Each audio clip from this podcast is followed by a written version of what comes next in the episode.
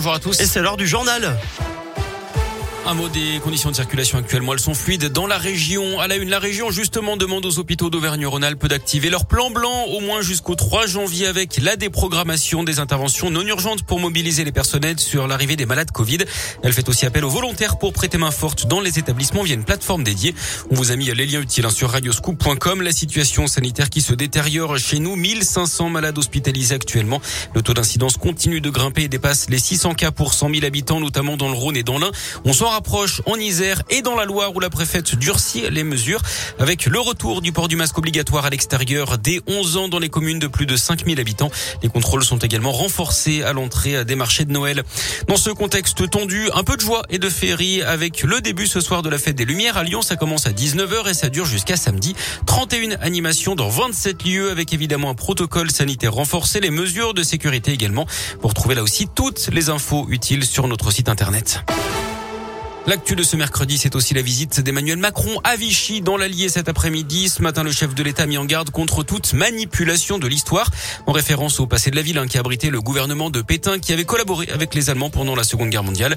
Le maire de la ville, Frédéric Aguilera, demande depuis plusieurs années que cette appellation de régime de Vichy disparaisse. Cette histoire, nous l'avons vécue, elle est écrite par les historiennes et les historiens, a dit le président. Gardons-nous de la manipuler, de l'agiter, de la revoir. Fin de citation. C'est une allusion au propos d'Éric Zemmour qui affirmait que le maréchal Pétain avait sauvé des juifs français. Emmanuel Macron qui va d'ailleurs se recueillir hein, devant la stèle en mémoire des déportés de Vichy.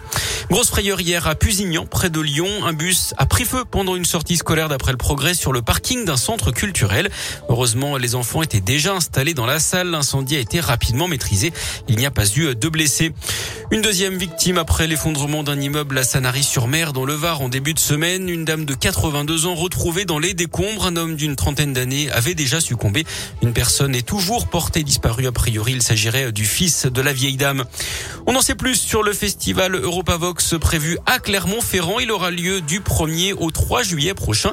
Les premiers noms ont été dévoilés. Il y aura du beau monde hein, sur la scène clermontoise avec des artistes qu'on adore sur Radio Scoop. Angèle, Clara Luciani ou encore le musicien lyonnais Woodkid. Le détail de la programmation est à retrouver sur radioscoop.com. Du sport, du foot, quelle sanction pour Lyon? La commission de discipline de la Ligue de foot professionnelle se réunit à 18h après les incidents qui avaient conduit fin novembre à l'interruption du match Lyon-Marseille. Fin du quiproquo d'ailleurs autour du match OL Glasgow. Demain en Ligue Europa, le club écossais a annoncé que les supporters allaient finalement bien pouvoir venir au stade pour assister à la rencontre. Et puis en Ligue des Champions, je vous rappelle la victoire hier 4-1 du PSG face à Bruges. À suivre ce soir un autre club français en lice, Lille en déplacement sur la pelouse des Allemands de Wolfsburg.